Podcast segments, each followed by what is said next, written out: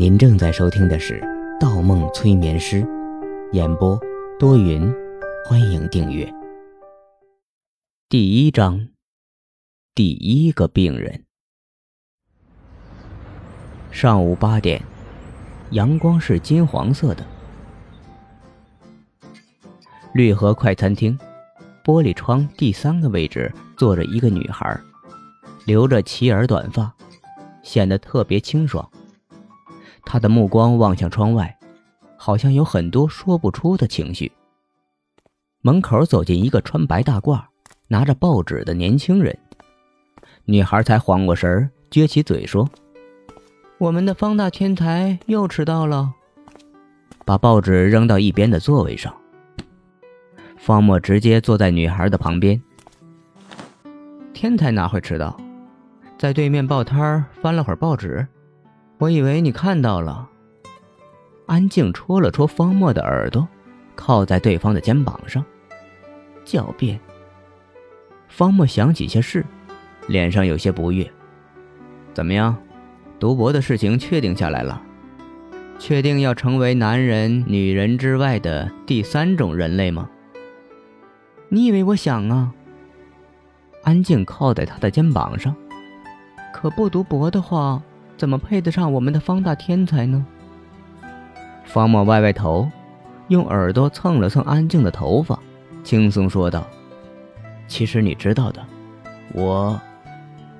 安静先一步用手挡住方墨的嘴：“我知道，我都知道，我不逼你。听李医生说。”你又振作起来了。方墨身体一颤，苦笑了一声：“哼，有些事终要去面对。况且，正如你所说，浪费一个天才的罪名，我可背不起。不过，对我而言，最重要的是，是可以做一些能让你觉得开心的事。你只要开心就好。”有短信。汪墨。我有一位病人，今天上午去你那儿，多留点心。他的资料已经传到你的邮箱。李恩平。方墨站起身，伸了个懒腰，摸了摸安静的头，走了，大令。望着窗外穿行在大街上的白衣男子，有东西划过安静的眼角。他拿起旁边的报纸，边角上印着“二零一三年六月六日，阴转小雨”。九点整的时候，魔方心理咨询中心接待室。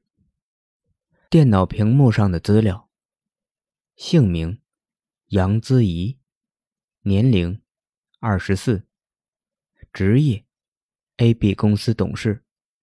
病史，幻觉。哼，方墨笑了。一份简单到基本无用的档案，符合李医生对档案的一贯要求。他开始观察对面的患者，一个穿着黑色职业装的女孩，或者“女孩”这个词已经不适合形容对方了。利索的黑色长发，无镜片的黑框眼镜。浅色的粉彩，一个典型的职场女性。如果非要用一个词来形容的话，干练。从进门到坐下，杨姿怡的目光一直没有离开过方墨。方墨心里出现几个字：目的性强。你好，我叫方墨，这里的心理医生。你好。整个咨询和治疗的过程中会有全程录音，病人有权在结束时索要音频备份，但病历和录音原件会留档。我方承诺这些资料只作为研究用途，不会提供给任何第三方。杨小姐，不知您听懂没有？介意吗？杨姿直接回答道：“可以。”方墨打开录音笔，拿起笔。那我们开始，请先阐述一下你的病情。好。很长时间以来，我一直有被人跟踪的幻觉，然后我想接受催眠治疗。方墨在纸上记下：幻觉、跟踪、被害妄想症。通俗上说，催眠是心理学上用来治疗人心理创伤、精神疾病的一种方法。方墨声音一顿，但并不是每一个病人、每一种病情都适合催眠。我想，我们还是先探讨一下你的病情，比如，你觉着是被什么样的人跟踪？陌生人还是认识的？不认识的，一个女孩。我要强调，李医生介绍我来，就是到这里接受催眠治疗。方墨用笔头敲了下桌子。现在，这里，我是你的医生，李医生只是我的前辈，与病情无关。我们回到原先的话题，能简单描述一下是什么样的女孩吗？杨子怡皱起眉头。眼中闪过一丝犹豫。就是普通的女孩。我想，我们还是快点开始催眠吧。进入了催眠，方医生不就什么都知道了吗？瞧了眼杨子怡，方墨打开旁边的话筒，里面传来滴滴的电流声，又关上了话筒。他把纸上记录的几个字勾掉了。又把整张纸放在地上的碎纸机，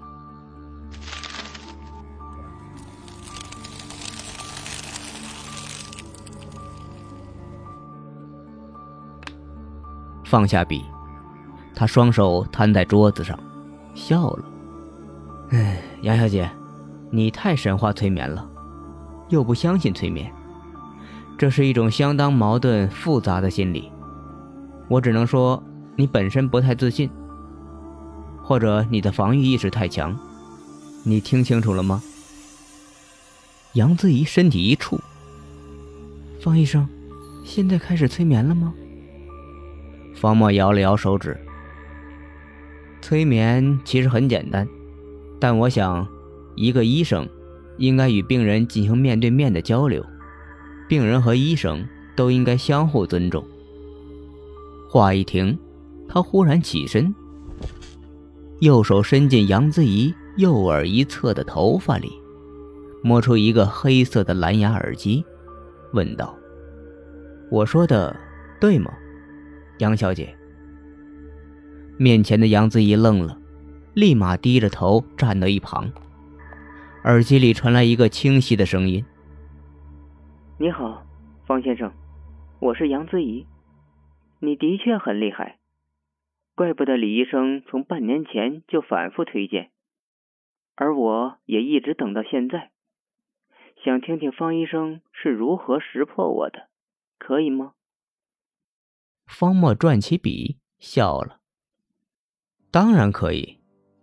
我不是什么侦探，但作为一个心理医生，一点基本的眼力还是有的。第一，对面的这位杨小姐从进门开始。目光一直停留在我身上，对话里一直强调要接受催眠治疗，目的性太强，强过我见过的所有病人，反而不像一个病人，倒像是要完成一项任务似的。他的目光一直盯着我的眼睛，看起来很自信，其实这也是最不自信的表现。也许是为了隐藏内心的胆怯。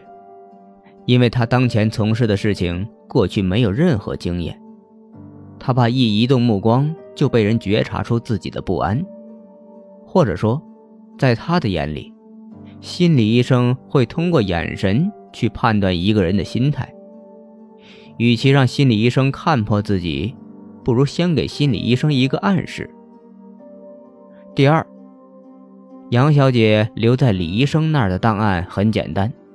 简单到连照片都没有，职业注明是 AB 公司的董事，这很有意思。如果这个信息是真的，二十四岁做到一个上市公司董事的人，恕我黑下当今的整个社会，我想只有继承权的富二代可以做到吧。那么杨小姐的出身一定很好，家庭教育应该优于常人，尤其将表现在一些礼貌与言行上。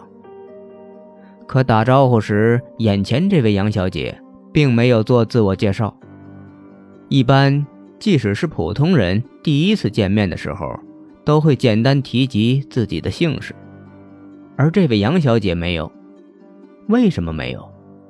因为这位杨小姐不习惯，怕从口中说出自己是另一个人的时候尴尬，从而露出破绽。再看这位杨小姐的衣服。标准的职业装，很好，很符合一个上市公司的背景身份。但这位杨小姐走路的姿势，左手前臂的摆动幅度大于右手前臂，两只袖口下方都有微微的磨损，而右手扣子上面的光泽度较差，应该是走路时习惯右手抱着文件之类的东西。平时一直在做需要保持坐姿、整理文本资料一类的工作，这和董事的工作有些出入。那么，如果档案里的职业信息是假的呢？以上可以理解，但为什么一个简单的资料上只要写一个公司职员就可以不引起注意，反而要备注一个让人眼前一亮的职业呢？我判断，应该是出自不甘心吧。杨小姐习惯了高大上的家庭背景，习惯了高大上的目光，即使是一个假档案填一个普通员工，自己都心有不甘吧。甚至填个董事，杨小姐都觉得委屈了自己。第三，眼前的这位杨小姐的头发很直，很干练。而靠近耳朵附近一条水平线上的头发，都有一道浅浅的曲痕。女人几乎每天都要洗头，一般头发上不会留有折痕，那么这套折痕就是长时间形成的。也就说，这位杨小姐一直以来的发型，应该是马尾。可为什么今天忽然变成了长发？为什么将右侧的长发遮住耳朵？